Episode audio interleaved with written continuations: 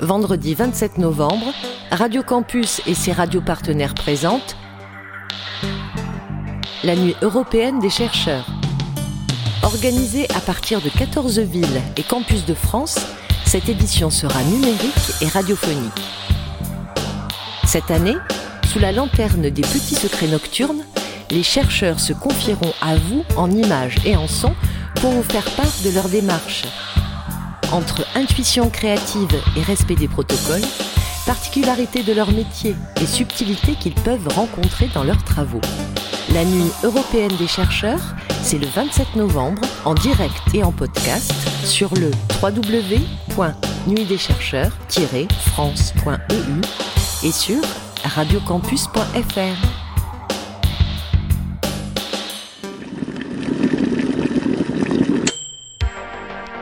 Ta science. All engine running. Le podcast de la recherche culturelle et des sciences participatives.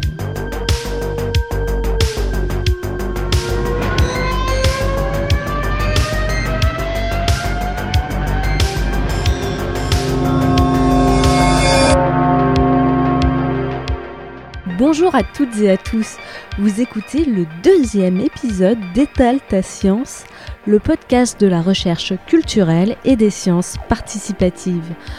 Au programme, nous vous emmenons à Caen, au Dôme, un espace dédié à la recherche collaborative, culturelle et scientifique. Au Dôme, nous avons rencontré François Millet qui travaille en tant que Living Lab Manager dans ce lieu moderne, aménageable aux matériaux bruts. Vous retrouverez au cours de cet entretien un sketch humoristique créé par Elliot Janon. Léo Tessier jouera pour vous avec la langue de Molière, mais tout de suite, Elodie Hervier rencontre Martin, un utilisateur de l'application numérique Dicteco qui permet de découvrir et de recenser les écrits de compositeurs. le fait que des enseignants-chercheurs soient aussi musiciens font que bah, euh, il y a cette fois deux raisons et deux intérêts de s'intéresser aux, bases de données, Dicteco, mais d'autres également. Euh,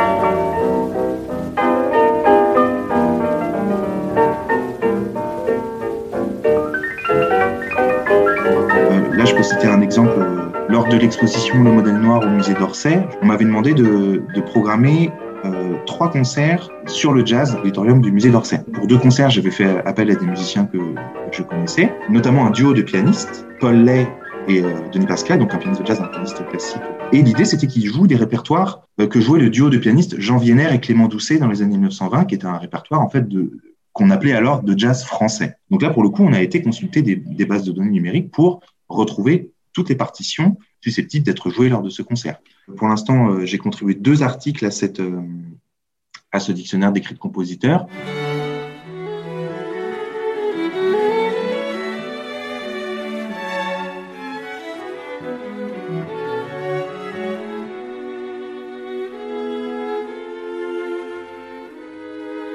Le premier, c'est un article consacré à un ouvrage, et cet ouvrage, c'est la- l'autobiographie d'un compositeur, alors pas forcément très connu, mais très actif dans les années 1920 en France, qui s'appelle Jean Vienner. Cette autobiographie s'appelle Allegro Appassionato. Donc il s'agissait d'en faire le résumé, d'en donner la table des matières au lecteur, et puis d'indiquer euh, aux éventuelles euh, personnes intéressées euh, ce qu'ils pourront trouver dans ce livre et ce en quoi il peut être intéressant.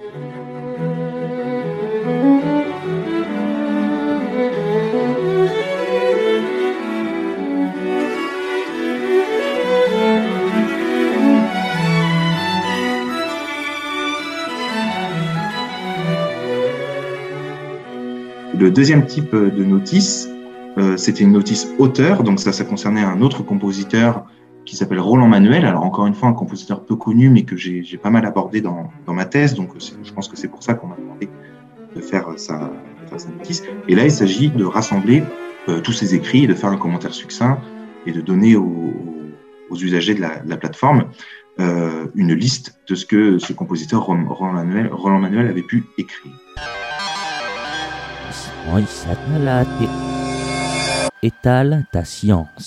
C'est muni de nos masques et de nos enregistreurs que nous vous emportons, grâce à la magie du podcast, à Caen.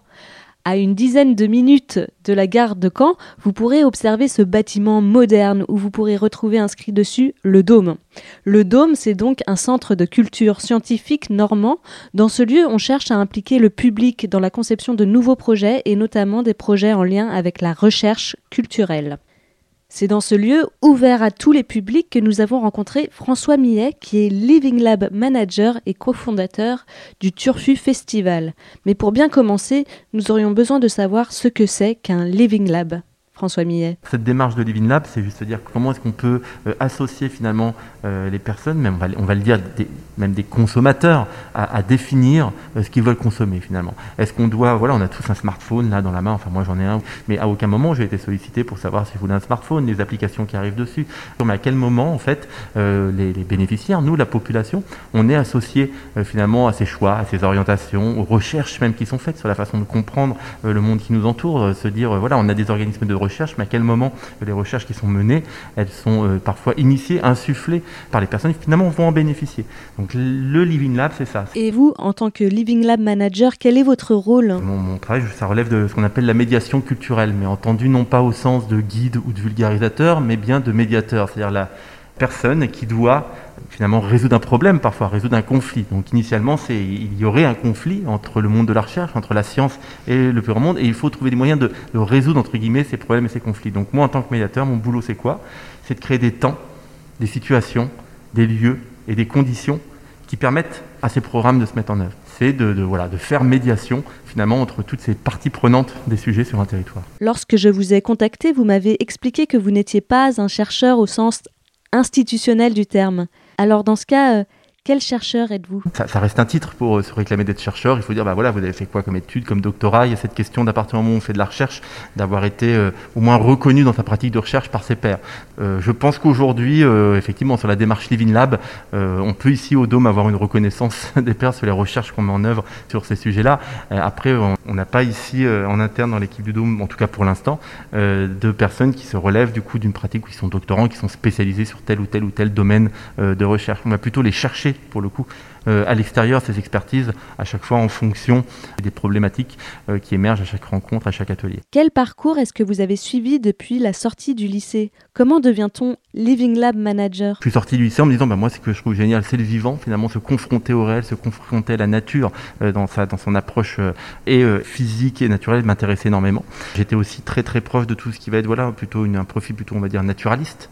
Mon rêve, c'était de dessiner des oiseaux et de dire qu'au travers des oiseaux, on pouvait comprendre la vie, le monde, l'histoire de la Terre et je suis arrivé, moi, à Relais de Sciences, plutôt dans le genre, les centres de sciences, il y en a un ou deux par région, c'est des grosses boutiques.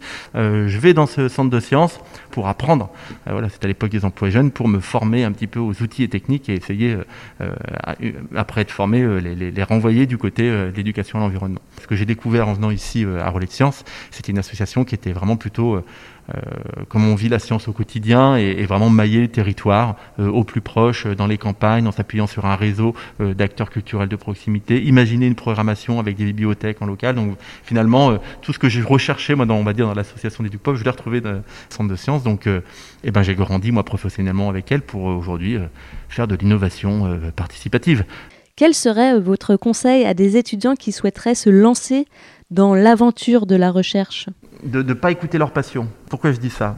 Parce que moi j'ai appris ça aussi euh, par l'expérience, c'est que voilà, je vous l'ai dit, moi je suis fan d'oiseaux. Je pourrais vous en parler pendant des heures. Et comme moi je suis fan d'oiseaux et que je pense que c'est génial, intellectuellement je me dis, il faut que vous soyez vous aussi passionné par les oiseaux. Il vous manque quelque chose. Si vous n'êtes pas passionné par les oiseaux, c'est vraiment qu'il vous manque quelque chose.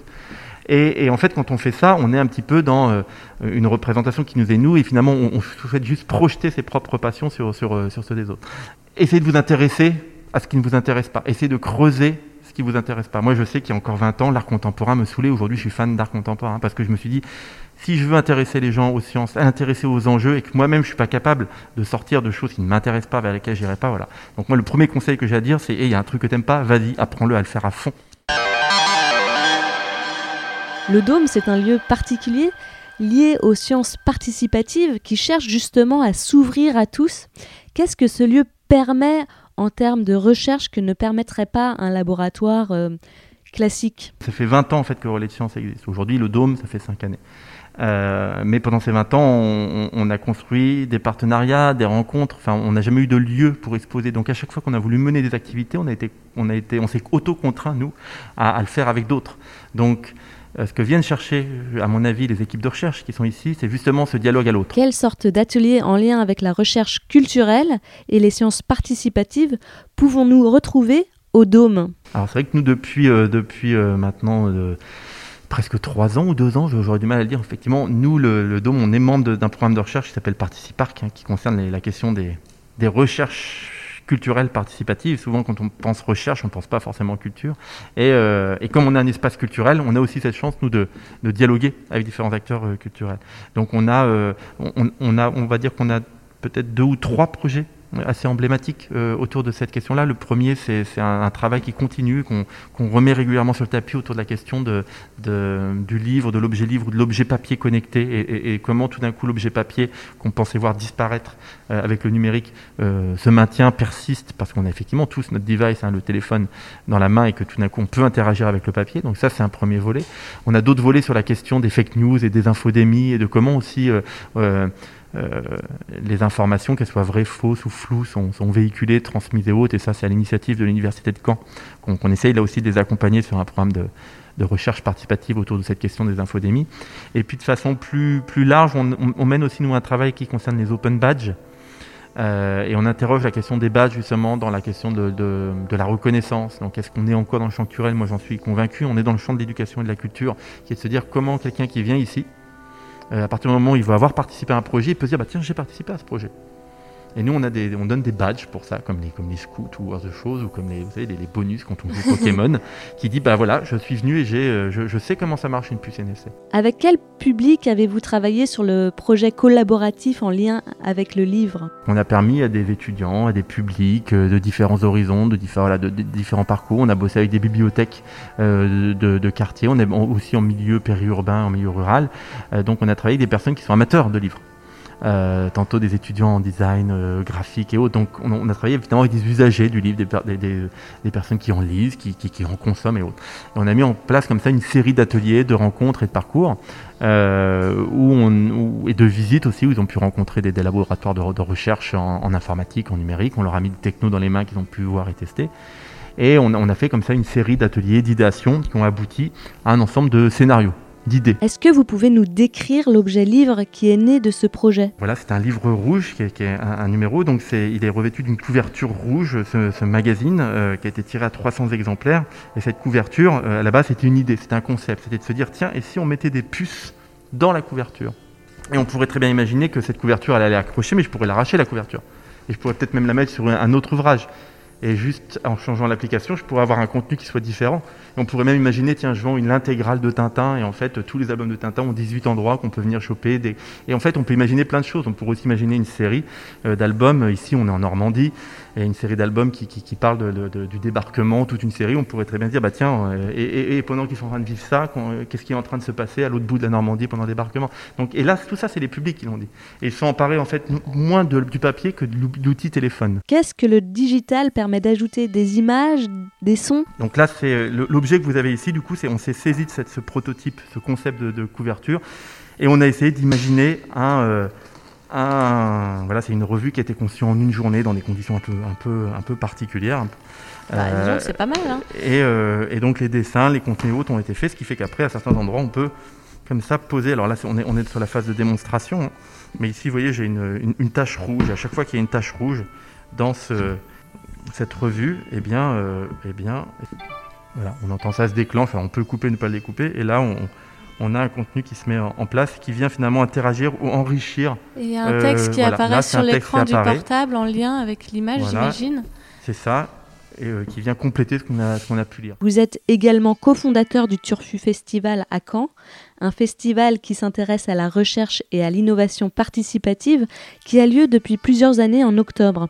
Qu'est-ce qui vous a conduit à la création de ce festival? Donc le, le Festival, le, but c'est effectivement d'incarner cette démarche de Living Lab dont on parlait tout à l'heure. C'est quand on dit bah tiens on vient ici pour fabriquer une fusée, on voit ce que c'est une fusée, on comprend ce que c'est qu'une fusée. Par contre si on dit euh, en fait on vient faire de la recherche participative sur la transition hydrogène, ouais, c'est plus, c'est moins, c'est moins concret, quoi. Donc, donc, il nous fallait aussi un, temps et un lieu pour faire comprendre tout le potentiel en fait du dôme, pour incarner finalement qu'est-ce que ça veut dire que de venir faire de la recherche et de l'innovation participative. Donc on s'est dit bah autant trouver un temps, un lieu où tous les projets qu'on mène ici tout au long de l'année, et eh ben en fait on les regroupe tous et on, on les donne tous à voir à, un seul moment, ce qui fait que bah, ça nous permet de recruter éventuellement de nouvelles personnes qui seraient intéressées par le sujet. Ça permet aussi de valoriser les personnes qui font ces projets-là à un moment dans l'année, de dire bah voilà, ils sont là, c'est eux qui font et autres. Donc c'est vraiment la fusion de tous les projets qu'on mène tout au long de l'année pour les rendre visibles et aussi euh, faciliter leur appropriation euh, aussi par les médias et autres. Euh, et finalement, on cherche à éclairer le monde de demain, on cherche à impliquer la population dans, le, dans ce que peut être un futur désirable. Donc de futur désirable, on est à Turfu Festival. C'est à ce moment-là que je lui ai dit que ce n'était pas un taquillon, mais un bouton de manchette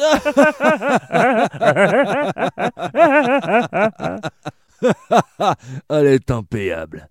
Petit café, professeur Avec plaisir, docteur, mais c'est moi qui invite. Oh bah, du moment que je paye pas quand on m'invite, moi ça me va Ouais, ouais, euh, ouais, ouais. Ah, ah, on dirait que la machine ne fonctionne pas. Pas de souci, professeur. Mettez donc ce café dans mon vélo. Pardon? Ce n'est pas une métaphore, professeur. Mettez votre café dans mon vélo. Reculez un peu. Allez, ah, ah, ah,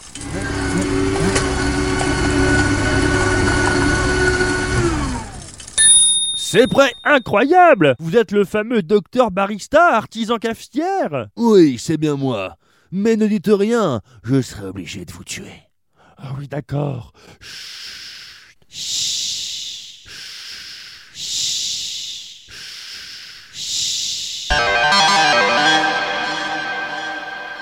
Est-ce militant d'aborder la recherche avec un aspect collaboratif?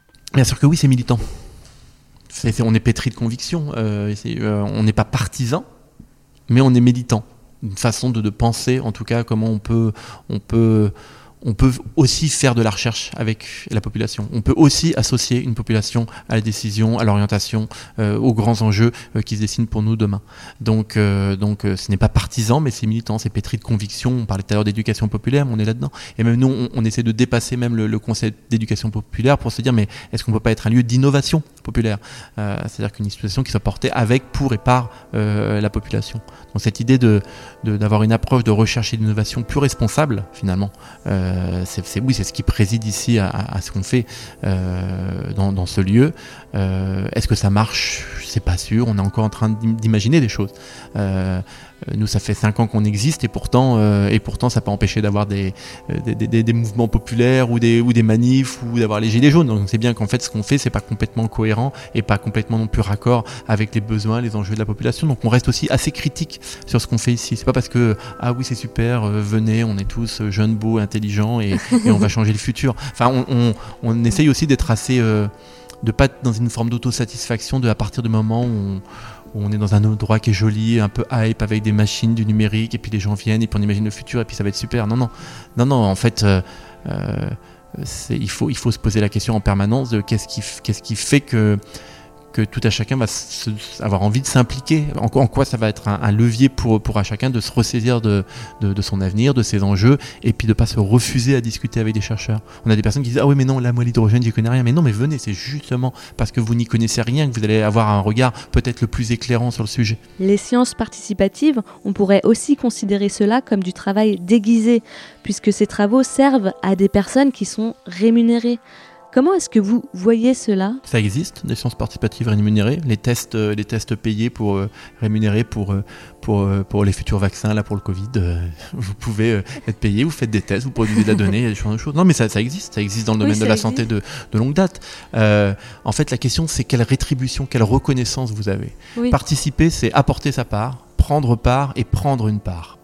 Et donc c'est toujours de jouer sur ces trois plans-là. C'est quelle part moi j'apporte et quelle part je veux retirer de ce que moi j'apporte. Si c'est une, rémunération, ici on va pas avoir de rémunération. Par contre, quelqu'un qui va s'impliquer très régulièrement, ouais, il y a de fortes chances qu'on le laisse utiliser gratuitement au bout d'un moment les machines du Fab Lab, si jamais il est là et très présent qui peut le faire. Enfin, il y a des personnes ici en bas, euh, là le Fab Lab est pas ouvert, il est ouvert sur réservation. Il y a des personnes qui sont ici parce que elles sont là, elles donnent de leur temps, elles participent et elles ont leur place ici finalement comme habitants. Donc cette question de qu'est-ce qui fait qu'on va participer, euh, est présent. Et, oui, il faut qu'on puisse en retirer une part. Donc nous, ça participe beaucoup euh, des, sujets qu'on travaille ici, c'est comment on reconnaît finalement l'engagement et la participation des personnes. Est-ce qu'elles sont formées? Si elles sont formées, est-ce qu'on peut leur donner, un, bah, je vous parlais des open badges, c'est-à-dire est-ce qu'on peut leur donner un truc qui dit, bah oui, moi je sais utiliser la machine, ou je suis initié aux enjeux? Enfin, est-ce qu'on peut avoir des éléments qui, reconnaissent, qui attestent euh, qu'elles ont bien participé à des choses, qu'elles ont appris des choses, qu'elles ont des savoir-faire, des choses. Euh, développer des compétences. Qu'elles ont développé des compétences. Puis aussi quelqu'un qui s'implique depuis euh, deux ans avec nous, peut-être que tout d'un coup, lui donner une carte blanche pour qu'il s'exprime, lui permettre de rencontrer des personnes, se mettre en réseau. Enfin voilà. Donc on peut envisager la question de la contribution avec autre chose que de la rémunération. Et en plus, nous, ce qu'on essaye de faire ici, c'est de redistribuer. Alors les données, c'est compliqué. Euh, mais au moins tous les scénarios, toutes les idées, tout ce qui est créé ici collectivement, euh, on essaie de le documenter et de le documenter et le redistribuer en mode, euh, en mode Creative Commons, donc sous licence, qui fait que ça ne peut pas être privatisé par quelqu'un. Ce qui est produit ici collectivement appartient à tout le monde. Ce podcast est diffusé à l'occasion de la Nuit européenne des chercheurs. On a une question que l'on pose à tous nos invités. Qu'est-ce que c'est pour vous qu'être un ou une chercheur? Euh, pour moi, une personne qui cherche, c'est une personne qui dépasse ses croyances, dans un premier temps bien sûr, euh, et aussi ses convictions, et qui va essayer de se donner les moyens de, confronter euh, ses opinions, de, stresser, de, de, confronter vraiment, de, cogner dans le réel, qui va essayer de se doter des outils pour aller voir si ce qu'elle pense, qu'elle croit, qui la triture, ce qui la questionne, est-ce qu'elle a des moyens ou pas pour, euh, pour dépasser son, son propre ressenti à elle et, voir s'il y a une universalité ou pas derrière tout ça. C'est quelque chose, quelqu'un qui va essayer de, de, de de, dépasser effectivement euh, sa, propre situation euh, voilà, individuelle pour voir s'il y a quelque chose qui peut faire sens pour le collectif. Merci François Millet de nous avoir ouvert les portes du Dôme et d'avoir répondu à nos questions. Si vous souhaitez en savoir plus sur le Dôme et sur le Turfu Festival, vous pouvez retrouver toutes les informations nécessaires dans l'article associé à ce podcast. Étale ta science. J'ai testé pour vous Zombie Ludique, un jeu qui ravivera vos plus beaux souvenirs d'école primaire. Je me rends donc sur zombieludique.org, prêt à en découdre face à une horde de morts vivants, mais dans le nom du jeu, il y a aussi le mot ludique. Et ça, bah, ça sent l'entourloupe à plein nez. Alors en effet, hein, une fois connecté, on me demande non pas de sortir la sulfateuse, mais mes cours de grammaire. Me voilà donc face à des phrases pour lesquelles je dois retrouver au choix euh, le sujet du verbe, la conjonction de coordination ou encore le complément d'objet, des termes que je n'avais plus entendus depuis que mon appareil dentaire et moi ayons quitté le collège. Alors si le sujet n'est pas vendeur, les chercheurs derrière ce jeu ont rendu la tâche plus ludique en ajoutant des malus qui corseront le défi. Pour s'en défaire, il faut dépenser les points obtenus en jouant des cerveaux contre des bonus. En fait en jouant, les participants créent des annotations sur des corpus de texte. Ces annotations seront ensuite utilisées pour entraîner des outils de traitement automatique des langues. Alors, le traitement automatique des langues, en gros, c'est une discipline à la frontière entre l'intelligence artificielle et la linguistique. Elle concerne la conception de programmes qui permettent de manipuler le langage humain. Et les applications sont nombreuses, et on en utilise certaines tous les jours. Ce sont les correcteurs grammaticaux sur les traitements de texte, les applications de traduction automatique, les générateurs de texte, etc. etc. Bref, venez me défier sur, dans Zombie Ludique, et avouez-le, hein, ça ne vous fera pas de mal de réviser vos règles de grammaire. Étale ta science. Merci d'avoir écouté Étale ta science, le podcast sur 5 épisodes sur la recherche culturelle et les sciences participatives. Ont participé à ce podcast Elliot Janon, Léo Tessier, Elodie Hervier et Anna Péan. Ce podcast a été réalisé avec Radio Campus France, la Nuit européenne des chercheurs et grâce au soutien du ministère de la Culture.